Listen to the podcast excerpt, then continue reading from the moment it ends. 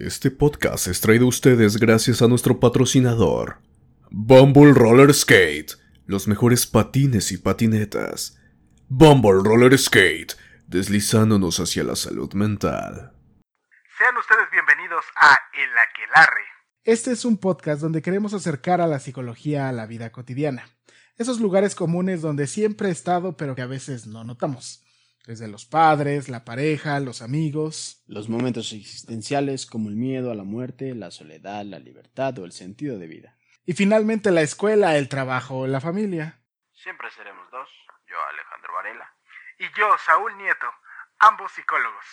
En otros momentos seremos tres, ya que invitaremos a colegas que trabajan desde los muchos espacios que hay en la psicología y compartirán su conocimiento y experiencia con todos nosotros. Esto es El Aquelarre, una pizca de psicología a la medianoche. Debes consumirte en tus propias llamas. ¿Cómo pretendes renovarte sin haber sido ceniza antes? Esto es El Aquelarre, con Saúl Nieto y Alejandro Varela.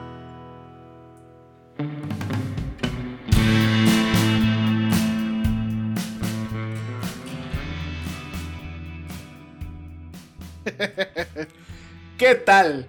¿Qué tal? Muy buenas noches, sean ustedes bienvenidos. Este es el capítulo número 2 de nuestro podcast. Ya, el número 2. Ya. Ya, ya, ¿no? Esto, esto va. eh, Sí, va que vuela, va que va vuela. que vuela, sí, ¿no? Me da mucho gusto volver a compartir la mesa. Pues primero que nada con, con mi amigo y colega Alejandro. ¿Qué tal, Alejandro? ¿Cómo te encuentras esta adorable noche? Compártenos esa dulce voz que tienes. Siete sobre todo dulce. Pues es un placer. igual. Aterciopelada. Mm, pues más o menos, ¿no? No sabemos. Bueno, pero el punto es que es un placer para mí estar contigo nuevamente en esta noche. No, no, el Gracias que me digas amigo. Claro, Y bueno, claro. bueno, por Ah, na, na, na, na, na. Beso, beso, beso. Ay, miren qué Perdonen, bonito es que estoy- contento esta amor noche. Aquí, Hay, ¿eh? hay mucho amor. Este Ah, claro que sí. es un aquelarre con amor. Y como ustedes acaban de escuchar, queridos podcast escuchas, no estamos solos. Eso Esta es. noche no nos encontramos solos. Están acompañados. Estamos muchachos. acompañados. ¿Y qué acompañamiento, eh? Así ¿Qué es. compañía? Así es, la vocecita que escuchan es de nuestra primera invitada. La primera invitada a nuestro podcast que nos va a venir a hablar de un tema muy interesante. Así es. Esto es la psicología existencial. Pero pues antes que nada vamos a empezar esta hora, la hora de las brujas. Y pues vamos a dar una breve introducción de, de nuestra invitada. ¿Es correcto? ¿Quién ¿Es es? correcto? Eh, Por favor, léete el currículum. Saca el currículum. A ver, a ver, déjenmelo, pásenmelo, pásenmelo. Aquí te lo paso. A ver, a ver, aquí vemos que es amplio. Estudió en el kinder de los pequeñines. No, de hecho se llamaban las vocales. Las vocales. santo Así Dios. es. No puede ser. Bueno, vamos a esperar. Vamos a ver qué, qué ha hecho alguien que viene de las vocales, ¿no? Eh, dice que, bueno, primero nuestra invitada. Ella es Ivette Estrada, psicóloga egresada de la poderosísima UNAM. Uf, uf, uf. Que dicho sea de paso, la facultad de psicología está rete bonita. Sí, está, Está muy bonita, está muy bonita. bonita. Yo, yo no la conozco, no digo que no. ¿Qué, tengo, qué? Pues sí, no la conozco. No salgo, amigos. Sacrilegio. No, no, no es Yo soy- posible. ¿Cómo, amor- ¿Cómo puedes estar aquí sentado en este lugar si no has conocido la facultad, Alejandro? No, no, pues es que, es que mi amor es del Politécnico, entonces, Tú Pues- tienes la piel, la piel blanca y la sangre guinda. es, Es ah, burro. ¿qué? ¿Qué? Es ah, burro. sí, sí, sí, sí, If you know efectivamente. what I mean. Guiño, guiño. No, es que aparte le tengo un gran amor a las áreas verdes que tenemos en el SIX, a sus compaches que nos curan del COVID, el otra vez decía Ivette. Es pero aquí es importante que expliquen cómo es esto de las Ah, áreas verdes, por ah. favor. Presuman, muchachos. Ustedes están para escucharlo y por supuesto yo para contarlo. Las famosísimas áreas verdes del Six es el equivalente a dos canchas de básquetbol pintadas de color verde pasto. Literal, dos canchas de básquetbol. Que es, eh, he de decirles que esas áreas verdes ni Obama las tiene, ¿eh? Ni Obama. San, ay Jesús de Veracruz. Y, Sí, y de hecho, es. con los compaches, como bien comentabas, Alejandro, te los dan casi, casi con tu eh, antibiótico, por si te hace daño y que ya, si tú ya probaste los compaches y sobreviviste, el COVID te Ya, la pela. Ya la armamos. sí, ya la armamos. ya, ya la armaste. Santo Dios. Pues vamos a continuar Sí, leyendo sí, el pasando a lo- ¿no? Este, Ivette, de acuerdo a lo que nos comentaba, tiene diplomados en algo que se llama psicoterapia gestal, psicoterapia gestal breve en adolescentes e intervención en crisis. Ella actualmente se dedica a ser docente de nuestra alma mater, de el ya mencionado SIX, que es la abreviatura del Centro Interdisciplinario de las Ciencias de la Salud, Unidad Santo Tomás, que después que escuchas, Así porque es, también hay es. otro en, Es correcto. en Milpalta hasta San Juan de la chingada. Es decir, sí existe en la psicología en el Politécnico. Y también ella es este, terapeuta, da consulta privada. O sea, es, es psicóloga clínica. Ya lo mencionamos un poco qué hacía el psicólogo clínico. Y ya habíamos mencionado que dentro de la psicología hay diferentes modelos y el modelo del cual Ivette nos va a venir a contar hoy el chisme es de la psicoterapia existencial. Ay, güey. psicoterapia- Así es. Chan, chan, chan, chan. Pero Eso- bueno, eh, perdón, es que yo quisiera, tengo una petición. A ver. A ver, a ver. Si esto es una quelarre, Ajá. yo quisiera autodenominarme la bruja piruja. Santo ¿Es Dios. posible? Claro, Ah, perfecto, claro, aquí perfecto. el Sí, sí, sí. invitado de honor va a inaugurar cada sección que vamos a tener. Y entonces, déjame agregarle. ¿Qué te parece si entonces vamos a llamar a esto los momentos existenciales con la bruja piruja y B de Estrada? Ah, perfecto, perfecto. Yo encantada, me encanta, me encanta esa sección. Perfecto. Pero como aperitivo, si me permiten este, acotar, dado que esto es algo para saber qué se hace y qué es en, sí- en psicología, nos puedes así dar un brochazo, una desmenuzadita de qué es esto de la psicoterapia gestal. Claro, sí, sí, sí. Bueno, la, la psicoterapia gestal, eh, lo que se trabaja con el paciente es algo que llamamos bloqueos. Ajá, Tony. Ah, caray. Ah, hay bloqueo. Hay ¿Uno se puede bloqueos, bloqueo, ¿Cómo el bloqueo, como vecino? la- pensaba en bloqueo, bloqueo, bloqueo, exacto. Es decir, eh, hay necesidades, todo el tiempo estamos cubriendo necesidades, pero vamos a veces a bloquear la resolución de esas necesidades por diferentes circunstancias. Por ¿Qué, ejemplo, qué? sí, a ver, mucho- un ejemplo. A veces, no sé si a ustedes les ha pasado que se sienten que van a hacer algo y se sienten mal los hijos, porque a lo mejor van, eh, los, vienen de una familia de médicos y entonces ustedes salen con que quieren ser psicólogos o que se quieren dedicar a eh, la música, al arte, ¿no? Me dicen que debo ser ingeniero Así y es. yo psicólogo. Así es. Y entonces, por ejemplo, ahí, si no seguimos lo que los papás nos enseñan, sentimos que somos malos hijos y eso no nos permite eh, lograr nuestros objetivos, ¿no? Y entonces lo que Oh. trabajamos desde eh, terapia gestalt es pues eh, desbloquear, ¿no? Quitar, eh, por ejemplo, Romper estos las debeísmos, efectivamente, romper las barreras para que la persona pueda lograr eh, el objetivo o cubrir esas necesidades. Ok. Eh, la- algo muy importante del enfoque es la forma, cómo se lleva a cabo, porque es un enfoque muy directo, ¿no? Duro y a la cabeza. Ay, Jesús Que no te permite hacerte la víctima. La víctima, Víctima. muchachos. A ti, esa te Víctima, gusta a ti. Alejandro. Sí, La tengo una canción ya La me mandaron. víctima. Entonces, eh, eh, en general eso se trata la terapia gestal. Ok, yo ahí tengo una pregunta. A ver. Porque esto, ahorita que mencionaba esto de los bloqueos, yo recordaba que en clase lo veía y me vino a la mente esto común que me ha pasado o que veo que le pasa a las personas. Por ejemplo, hablando de parejas, que es un tema que Ah, más adelante hablaremos. ¿Qué y que- bloqueo? ¿Qué Sí, bloqueo está que más adelante? Uf. Sí, no, porque hay personas que se quejan y dicen, es que casi siempre se dan cuenta y les toca a la misma persona, conviven con el mismo tipo de personas, que a lo mejor les hace daño, a veces les cuesta comenzar una relación o a veces terminarla, ¿no? Soltar un punto y dejar ir, o sea, Así trascender. Entonces, recuerdo que eso era parte del bloqueo, en lo que te cuesta soltar algo que a lo mejor ya no está, algo que ya no es fructífero para tu vida, pero aún no se aferra. Eso podríamos denominar que es un bloqueo. Sí, de hecho, los bloqueos, eh, bueno, yo sé que después tendrán todo un programa de esto, pero pueden ser muchísimas cosas, pensamientos, emociones, ¿no? Que, y que es muy común retomando este, eh, este tema de la pareja, en donde ya no estoy a gusto, ya quisiera terminar, pero no termino porque me va a doler, ¿no? Es que como. Sí, no, es que No, no puede haber algo que no me a- o lo- duela. o lo voy a- Malcolm, no hay una lección que no pueda aprender sin que algo tenga que reventar. explotar. Sí, exacto. Justo ese podría ser un bloqueo, el- o el miedo a quedarme solo, o evitar una emoción, ¿no? Y eso hace que nos quedemos en situaciones incompletas, que no las terminemos, que no podamos generar nuevas experiencias. Santo Dios, ok.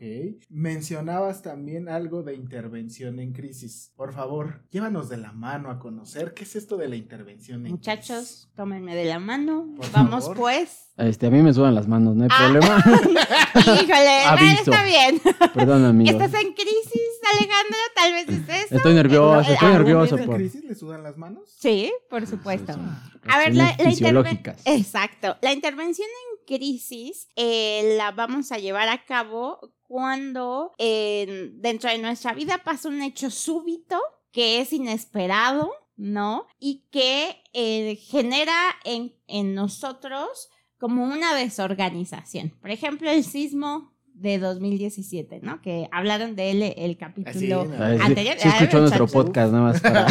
Eso. Eh, yo los ya escucho, dio los escucho. Activar la campanita y Así seguirnos es. en nuestras, en su plataforma de podcast preferida. Así es. Efecti- No olviden hacerlo, eh, escuchas. Está muy bueno, está muy bueno eh, eh, este podcast. Entonces, eh, ustedes hablaban del sismo, del terremoto del 2017 y que ese fue un evento que pues eh, a la mayoría vino y nos descolocó, fue inesperado, ¿no? Repentino. Repentino. impensable. Exacto. Y entonces lo que genera eh, o generó en muchas personas fue una desorganización, un estado emocional, eh, por ejemplo, muy elevado, llorando, eh, que pueden temblar las manos, se puede sudar, yo, por no ejemplo, sé qué hacer, ¿no? ah, yo, yo, por ejemplo, como que me pasaron tres días en donde no podía dormir porque mi, mi cabeza decía, no, no te duermas, porque si te duermes y si no escuchas la alarma, Claro, a mí también me pasó. o sea, tiene que ver con esa parte de que a lo mejor yo no recibí la intervención en crisis adecuada. Así es. Bueno, no, de hecho es normal que pase, o sea, que se sigue en un momento eh, de preocupación es normal. Más bien la intervención de crisis lo que trata de hacer es estar con la persona lo más rápido posible del momento, partiendo del momento cuando pasa esa situación, con la intención de estabilizarlo psicológica y emocionalmente y que no se genere un problema más grave más adelante. Ok, ok. No, esto que te pasó es normal, a todos nos pasó. De hecho, eh, recuerdo, no sé si tú lo recuerdas, estábamos en un espacio, estábamos en el trabajo y entonces alguien estaba viendo un video Ay, y en la alarma- alarma, la alarma eh, sísmica. se sue- suena en el video y Me alteró, sí, con quien estaba Se nos levantamos como si nos hubieran puesto un cohete en la cola y queríamos salir corriendo.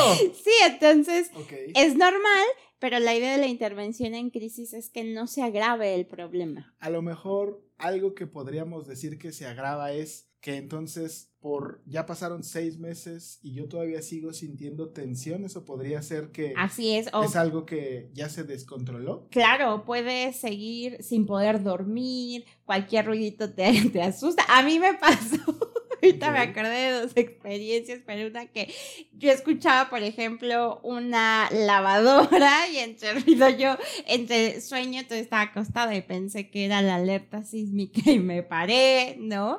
Y entonces, pues está temblando y todavía me asomé a la ventana y según yo estaba iba a temblar, agarré a mi perrita, abrí la puerta Y ya ibas para afuera. y pues mi esposo, además lo gració, yo estoy aquí para balconearlo, ¿no?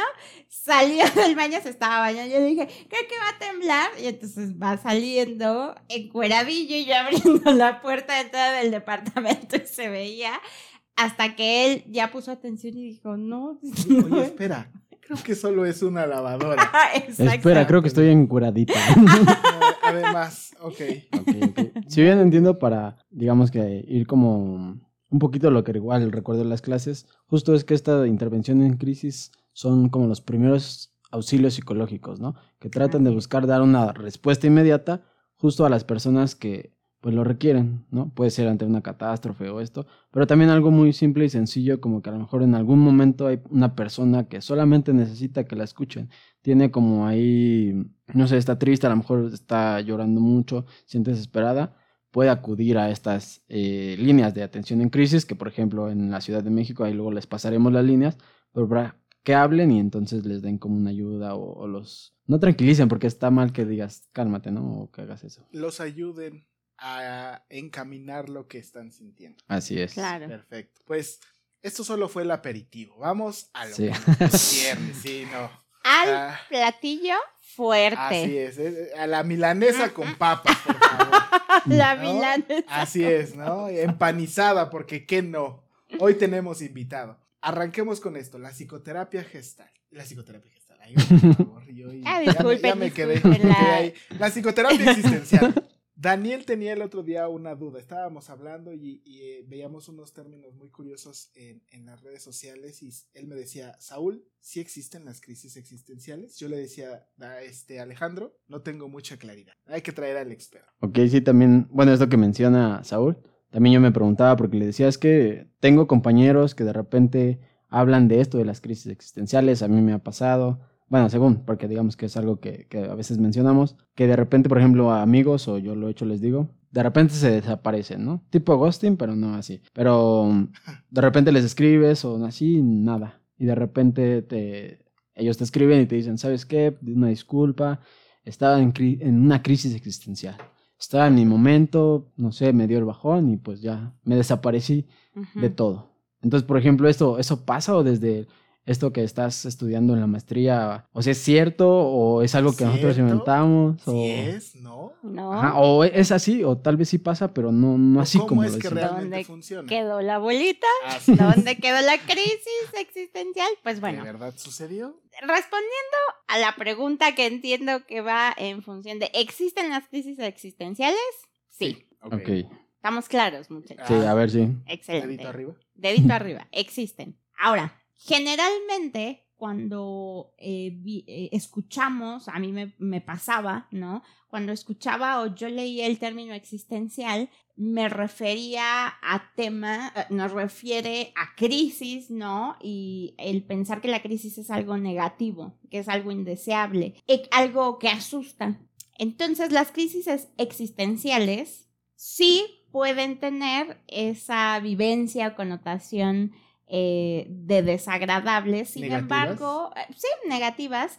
Sin embargo, yo quisiera aquí ir ampliando, ¿no? Como este término, porque no solamente se refiere a las situaciones desagradables. ¿Qué? ¿Qué? ¿Hay crisis existenciales positivas? Así es, porque si estamos hablando de existencia, no solamente va a ser de esos momentos em, desagradables, de soledad, de sufrimiento, de dolor, de angustia, sino que la existencia se compone de muchos momentos, también de estos momentos de goce, de felicidad, de satisfacción, de tranquilidad. Ya me acabas de dar un respiro, ya me estaba ahogando.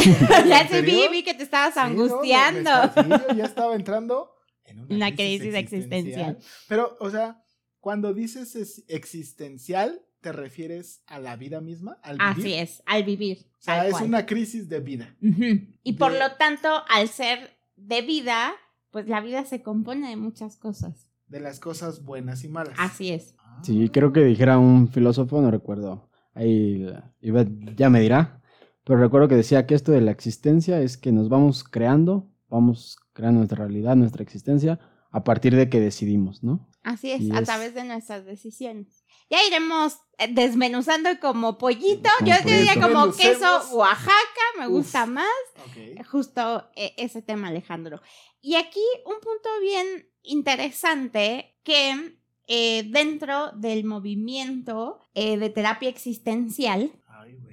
Bueno, del movimiento mexicano. Ah, Que te- claro, México, sí, ¿eh? sí, por supuesto. Yo pensé que esto era de primer mundo. Oye, No, ¿qué no, pasó? aquí ¿Qué también, pasó? o- Pues o- también. Eh, también aquí está. Por lo menos desde la terapia existencial, pues somos de primer mundo. Me voy a atrever a decirlo así, Ah, o sea, muchachos. ah, aquí hay melcochita. Aquí hay melcocha de la ¿Qué? buena. Sí. Entonces, el movimiento mexicano de terapia existencial eh, llama a estas crisis existenciales conversaciones poderosas. ¿Qué, ¿Qué? qué? qué? Ya que al encontrarnos en alguna situación, que pues en general podemos pensarla como crisis, nos permiten generar eh, un tipo de, de conversación que nos permita vivirnos de una forma distinta a través de esa situación que se está viviendo. O sea, ¿no? como la transformación a partir del habla. Así es. Y no, no solo del habla, sino a partir de esa experiencia que estamos viviendo. Ok, Por ejemplo, O sea, A ver, este, dime. este podcast puede ser estructurado como una conversación poderosa. Estamos teniendo una conversación poderosa. así es, podría estructurarse así. Obviamente cumple con, si cumple con ciertos requisitos, Ya ¿no? empezamos, ya siempre hay un perro. Sí, sí, sí. Vas adelantando. Yo por eso me esperé, porque dije, no. Ah, eh, Eso de la terapia gestal ya me ha dado los madrazos. Pues, a ver, aguanta. Vamos a ver qué dice. aguanta. Sí, Quiero sí. leer las letras chiquitas. Sí, sí, sí. Fíjense, eh, una conversación poderosa es aquella que es potencialmente transformadora de, para todos los involucrados. Yo ya me estoy transformando. ¿Ya me transformé? ¿Ya? ¿Tú, ¿Ya? tú, Alejandro? No, yo todavía estoy calmadito. Gracias. Calma. Yo, ahí voy, ahí voy. Em, ¿A qué se refiere que es potencialmente transformadora? Que cuando se entabla este tipo de conversaciones, a todos los integrantes nos va a impactar. ¿Esto qué nos dice? Que podemos tener conversaciones poderosas con amigos, con familiares y obviamente dentro del proceso terapéutico. Esta conversación poderosa en un proceso terapéutico va a transformar al consultante, pero a nosotros también como terapeutas. Va- van a ser también, em, pues, conversaciones o experiencias que van a enriquecer mucho los sentidos, van a impactar mucho eh, en, en lo, lo que escucho, lo que observo, lo que siento al estar con, con esa persona en este diálogo, ¿no? Ok. Otra característica es que nos permiten ¿eh? ampliar, perfecto, nos permiten ampliar nuestras perspectivas y nuestras posibilidades. Yo no sé si a ustedes les ha pasado, a mí de pronto me, me ha pasado en donde eh, estoy en un momento emocional, tal vez complicado, ¿no? Y entonces voy, platico con una amiga o amigo y me quedo cuando me da su opinión o cuando eh, pues me ayuda a ver la situación desde otra perspectiva. Es como, wow, yo no lo había visto, ¿no? De, de esa forma. Fíjate que viéndolo así me, me permite eh, ver que quizás tiene solución, que me estoy yo ahogando en un vaso de agua, ¿no? La, la posibilidad de hablarlo con el otro me ayuda a darme cuenta que en realidad lo que pareciera ser que no tenía salida sí la tiene. Así es. O- y que no solamente de que tiene salida, sino que hay muchísimas formas de ver y de vivir una misma experiencia.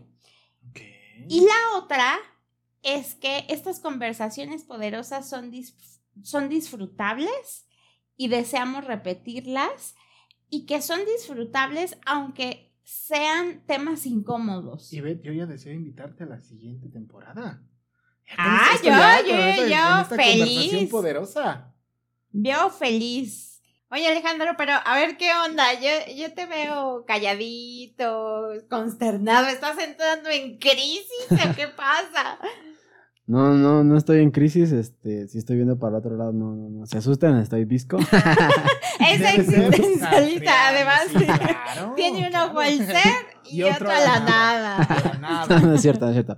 Es broma, es broma, es broma. No, pero es que estaba escuchando todo lo que decías y de repente pensaba y pues justo en todo, todo esto, todos estos cuestionamientos y pues me, me quedaba pensando, o sea, estaba, yo creo que estaba sintiendo eso de la conversación poderosa y... Te estabas pues, sintiendo poderoso. Poderoso. sí, sí, sí. Uf. Sí, sí, sí, se veía en mi mirada. Veía el, el poder en tu mirada. Sí, sí. En ese momento Alejandro sintió el verdadero poder. Así El es. verdadero power. De hecho, y es que, fíjate, yo te preguntaba y veo tu expresión, ojalá pudieran verlo ustedes, este, Queridos personas, así es que nos escuchan. Esto es lo que genera una conversación poderosa. O sea, eh, y viene desde la base que retoma. La filosofía, eh, perdón, la terapia existencial retoma la filosofía existencial. ¿Qué? ¿Qué? ¿Qué? O sea, porque hay tipos de filosofía. Sí, claro, hay diversos que pues eso llevaría a otro programa y enumerarlos, pero pues yo me voy a centrar en la filosofía existencial, que parte de todos estos temas de autores que nos dicen eh, que no hay salud ni enfermedad. O sea, a diferencia, por ejemplo, de la psicología, que nos enseñan que el consultante llega con una problemática y hasta hacemos un diagnóstico, ¿no? Y entonces es eh, que esa problemática con la que viene hay que resolverla, como repito, es un modelo salud o enfermedad, salud, llevarlo a la una salud. onda médica, ¿no? Efectivamente, la terapia existencial, gracias a la filosofía existencial, no lo vemos desde ahí, sino más bien es una persona que tiene una vivencia o diferentes vivencias muy particulares que no podemos decir si está bien como siente o no, o si tiene un error cognitivo que tendría que cambiar sus percepciones, sino es validar esa experiencia de está bien, no hay formas correctas o incorrectas de sentir, de vivirse, sino solo es la forma en cómo tú lo vives y se parte de ahí. O sea, tú como psicoterapeuta existencial me vas a ayudar mediante preguntas en una conversación poderosa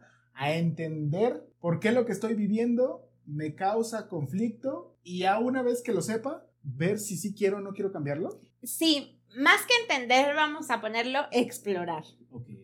Como Dora la exploradora, muchachos. O sea, yo ir a psicoterapia existencial es ponerme mi mochila de explorador, mis botitas y ver qué onda. Así es, que me gustaría más ser Dora la mamá. Ah, Vamos a dejarlo hasta ahí. Ok. Quien entendió, entendió. Ah, otra vez está eso está siendo muy poderoso. Está siendo muy poderoso esta conversación, a mi parecer. Ah, claro. Entonces es eso, la ex- explorar el por qué para la persona, por qué le pone ese significado o esas etiquetas de que es, es problemático, de que es correcto, de que es incorrecto, desde dónde viene eso, si fue la familia lo que le enseñó, eh, la que le enseñó más bien que tenía que comportarse de un modo o de otro. Por ejemplo, esto eh, pensaba, la otra vez platicábamos, ¿no? De las masculinidades, las feminidades. Por ejemplo, desde la cultura nos dicen que como hombres o como mujeres tenemos que caber como en un molde, ¿no? Como mujer tienes que ser abnegada. Mi panza ya no me deja caber en el molde masculino. No me deja. ya, ya está reventando Como que ese yo molde. ya no estoy entrando ahí. Ya no estoy entrando ahí. Entonces, justo la terapia existencial lleva a cuestionarse por qué una mujer tendría que tener hijos. ¿Por qué si decide no tener hijos está mal? No es mujer. ¿Por qué si un hombre contacta con sus emociones y llora y es sentimental? ¿Por qué es visto como si ya no es hombre? Eso invita a la, la terapia existencial. Y ve, esta terapia es como un camino hacia la aceptación. Sí, eso es algo que a mí me gusta mucho porque lo que lleva es al invitar a estas conversaciones poderosas, de verdad se pone en tela de juicio si todo eso que yo he construido hasta el momento eh, es lo que funciona para mí, lo que quiero para mí. Y sí lleva mucho a la aceptación de quitarle esta etiqueta de que es algo indeseable y es problemático. Y decir, bueno, estoy siendo de este modo, no, pero más adelante podría conducirme de una forma distinta. Y también está bien. Ok. Leyendo entre líneas, viendo entre líneas, estoy empezando a notar unas letras chiquitas que son, este, picudas, Peligrosa. peligrosonas. Libertad y responsabilidad. Así es. Eh, La terapia existencial, y bueno, eso es parte de los temas, ¿no? Los temas en los que se centra mucho es, como ya les dije, la angustia, el sufrimiento, el dolor, el- la alegría, el gozo. Espérame, ahí mantén tantito la respiración, porque también es una filosofía que aunque se puede vivir como muy oscura, como el de no, no te, te metas en esos asuntos. Eh, he escuchado comentarios de que te lleva a la depresión, que vas a terminar suicidándote. Al ¿no? abismo. Al abismo, efectivamente. Es una filosofía vitalista. Ay, Ay. ahora sí ya puedes Sí, no, ya, eso ya me salir de esa poquito, sí. profundidad del- de las olas, ¿no? Mira, me, acabas de sacar la cabeza de la profundidad del océano. ¿Por qué se dice que es una filosofía vitalista? Porque lo que podemos identificar de todos estos filósofos, aunque cada uno tiene eh, sus diferentes acotaciones, su forma de conceptualizar la vida y todos estos temas de los que hemos hablado, es que sí, la vida es cabrona, la vida te va a dar una patada en el trasero, va a tener momentos bien complejos, pero también va a tener momentos de alegría, de felicidad y que vale la pena vivirla. O sea, te dice como a pesar de todo eso, ya estamos aquí y vale la pena vivir la vida. Por lo tanto, si es así y no depende de nadie más más que de ti, construyete una vida que valga la pena ser vivida. ¿Qué? ¿Qué? ¿Qué? Pero, O sea, yo soy el dueño de esto que llamamos vida. Eres Bob, el constructor de tu propia existencia. ok, pero bueno, ahorita que estaba escuchando esto, me, me acordé de algo que veíamos en clase, algo que estábamos a- hablando, que si no sé si entra en este momento, que recuerdo que, o sea, nos estás diciendo que somos constructores de nuestra vida, ¿no? Y que podemos como cuestionarnos qué es lo que estamos haciendo con ella, si podemos como cambiarlo, pero me hacía preguntarme, ¿y lo que ha pasado atrás? O sea, recuerdo que eh, una vez platicaba y mencionabas algo como de un filósofo, creo que es Nietzsche, que nos hacía como una pregunta de volver al, al pasado. Así, en- yo pensé volver al futuro, pero Bueno, no es volver al volver al pasado. Eres un gallina. Eres un Alejandro, Eres una gallina. ¿Qué? A ver, sí, eh, justo es Nietzsche el que dice, eh, él lo llamaba el eterno retorno, Ok. que hablaba de que imagínate, eh, bien dark, ¿eh? Decía, a ver, imagínate que despiertas y que eso, eso que tú has vivido, Incluso, Es solo permíteme un tantito, sueño. fíjate tantito. Plantea este momento existencial para nuestros podcast escuchas. Con esta pregunta. perfecto, A ver, ¿qué? ahí vamos. Escuchen podcast escuchas. Mm, Es que además me cuesta trabajo eh, verbalizarlo. A ver, la idea es esta. Imagínense que se, se despiertan y eso que ustedes pensaban que era su vida, se dan cuenta que solo fue un sueño.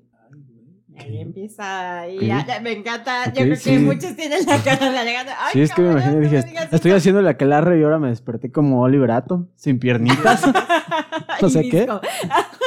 Y visquito. Y visquito. y visquito. Entonces, es un sueño Ok. y la condición para que nazcan y puedan vivir es si volverían a vivir la vida con todo lo que la vivieron en ese sueño. No pueden cambiar nada. Sí, a huevo. Ok, perfecto. Mira, muy bien, Mm. Nietzsche estaría orgullosa de ti. Tendría su lagrimita Remy cayendo así de su ojito. Porque Nietzsche dice, a ver, si tu respuesta es sí, perfecto. O sea, implica que las decisiones que has estado tomando te llevan a construirte esa vida, una vida que vale ser la pena vivida. O sea, el re- no sé ustedes si recuerdan o vieron esta película del Doctor Strange. que ese es el eterno retorno, que vas a vivir las cosas una y otra vez de la misma forma, una y otra vez, cuando va con Normamo, ¿cómo se llama? Ah, sí, sí, Ah, sí, ¿no? sí, al final. Exacto, una y otra vez, ese es el eterno retorno.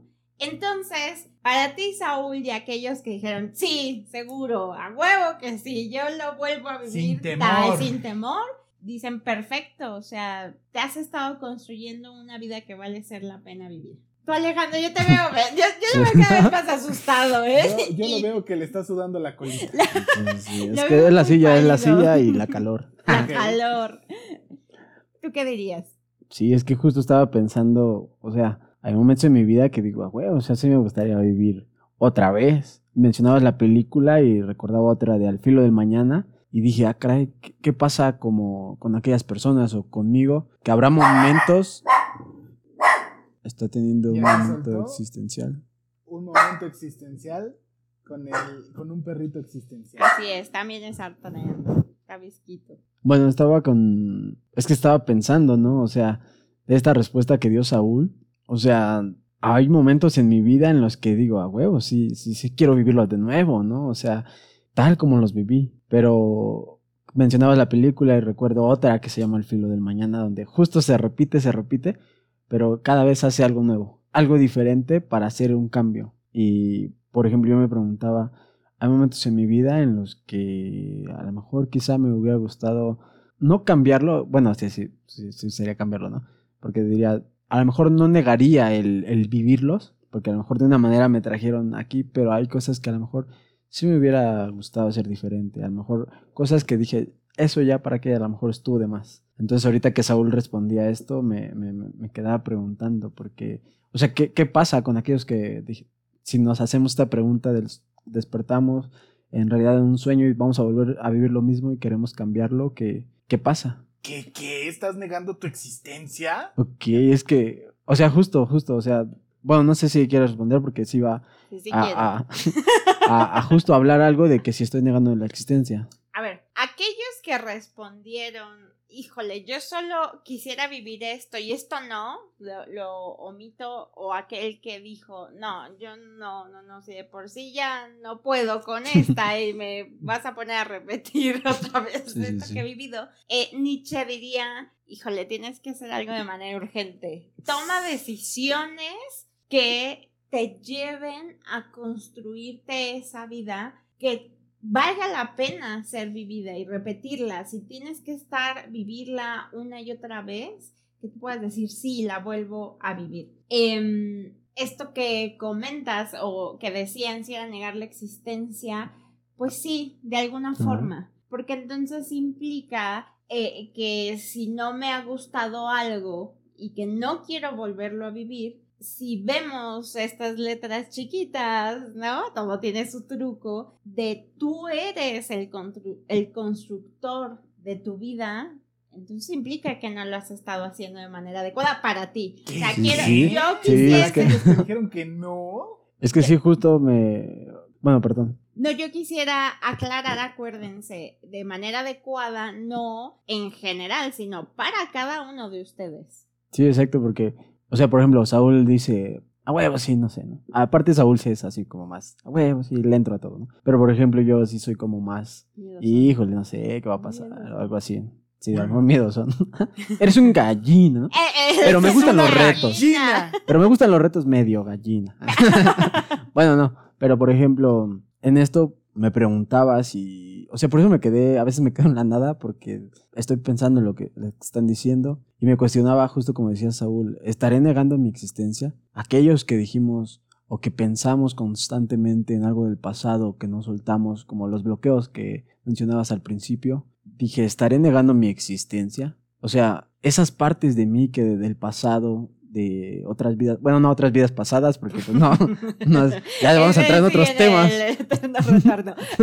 Sí, Ya, sí, sí. Ya no sé qué estoy. ya me perdieron, ya, ya, me perdieron, ya. ya. Estuvo- está muy poderoso esto. No, pero en otros momentos de, en el pasado de mi, de mi vida, que a lo mejor me hubiera gustado vivir diferente, o, o incluso hay cosas que dije, digo, chale, las hubiera disfrutado de otra manera, ¿no? No, a lo mejor no las disfruté, las hubiera disfrutado. Pero mm, pensaba, pues tal vez estoy negando mi existencia en estos momentos. Tal vez a veces eso nos pasaría y por eso tenemos angustia de aquello que no queremos soltar, que nos ha pasado antes, que nos quedamos clavados, que quisimos hacer diferente, ya sea un amor que no fue, una, una carrera que quise estudiar y que a lo mejor dejé de lado, una amistad, un pariente que ya no está, cosas así, por ejemplo, esos momentos que a lo mejor a la gente, a mí me gustaría cambiar, sería parte de negar una existencia porque quisiera vivirlo distinto. Es que a ver, aquí ojo, no implica que dejamos el pasado. ¿Qué? Como en otros enfoques. Y dice, no, ya eso está en el pasado. A lo pasado, Pasado. ¿Pasado pisado? No me A lo pisado, pasado. ¿Qué? Ay, tiene dotes artísticos y acá de música como Saúl el capítulo pasado. Claro.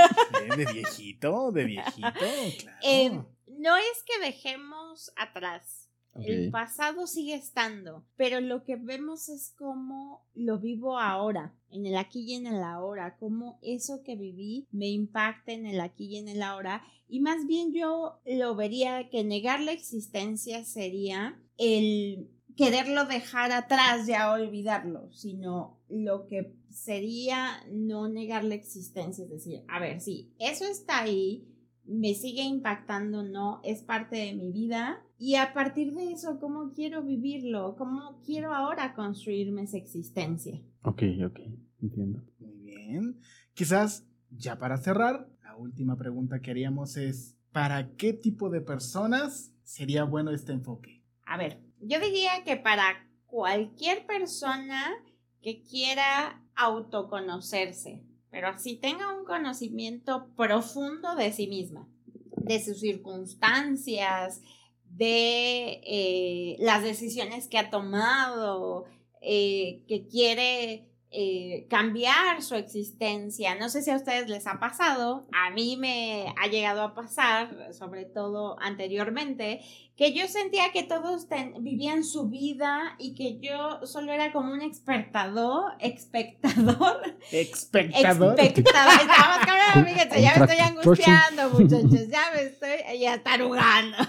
Entonces, como si todos vivieran su vida y yo decía, es que la vida se me está yendo y lo siento como muy pasivo, que todos lo disfrutan, que todos hacen, que todos avanzan. Para, para ustedes, si se sienten así, los que se sienten así, es una muy buena opción porque lo que permite es hacerse responsable, tomar las riendas de la vida y no es que yo controle lo que pasó, no, no lo podemos controlar, pero sí puedo decidir qué hago con eso, con lo que vivo. Bueno, ahí quería, era como otros momentos, o sea, esto lo relaciono con algunas cosas que nos comentabas en, en- en otros momentos que platicábamos, justo que, por ejemplo, la pandemia o hay situaciones en nuestra vida que no controlamos, ¿no? Claro. Por ejemplo, la pandemia, nadie decidió, ah, sí, yo la voy a vivir. Oh, o yo claro. no".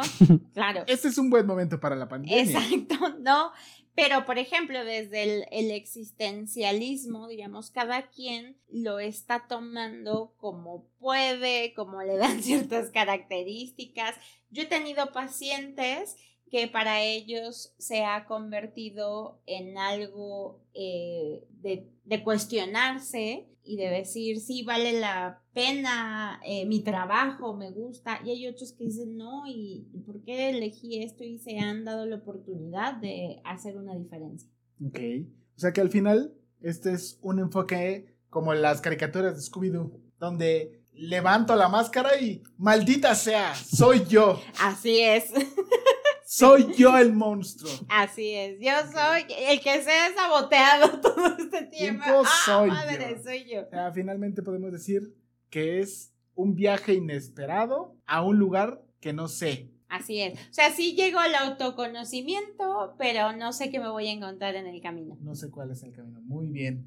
Eh, Ivette, ¿tienes redes sociales? ¿Algo en donde te puedan contactar? Sí. Aquellas personas que tengan mucha curiosidad. A mí me gusta que me, claro que sí, me gustaría que me platicaran a través de estas redes sociales si ha sido una conversación poderosa para todos los escuchas. En Uf. Facebook es la página psicóloga Celia Ivette Estrada Rivera y el correo es de Gmail, psic como psicología, PSIC. así es, psic.ivette.estrada.gmail.com. Perfecto. También síganos en nuestras redes. Estamos en Facebook, Instagram, YouTube, como Y- Ah, como el Aquelarre Podcast. así es. También ahí coméntenos qué es lo que les pareció del capítulo. Igual si, como dice ya Saúl, alguna duda, algún comentario, eh, que le quieran hacer a la bruja piruja, ya sea Ay, Saúl, sí, a la Claro como tal.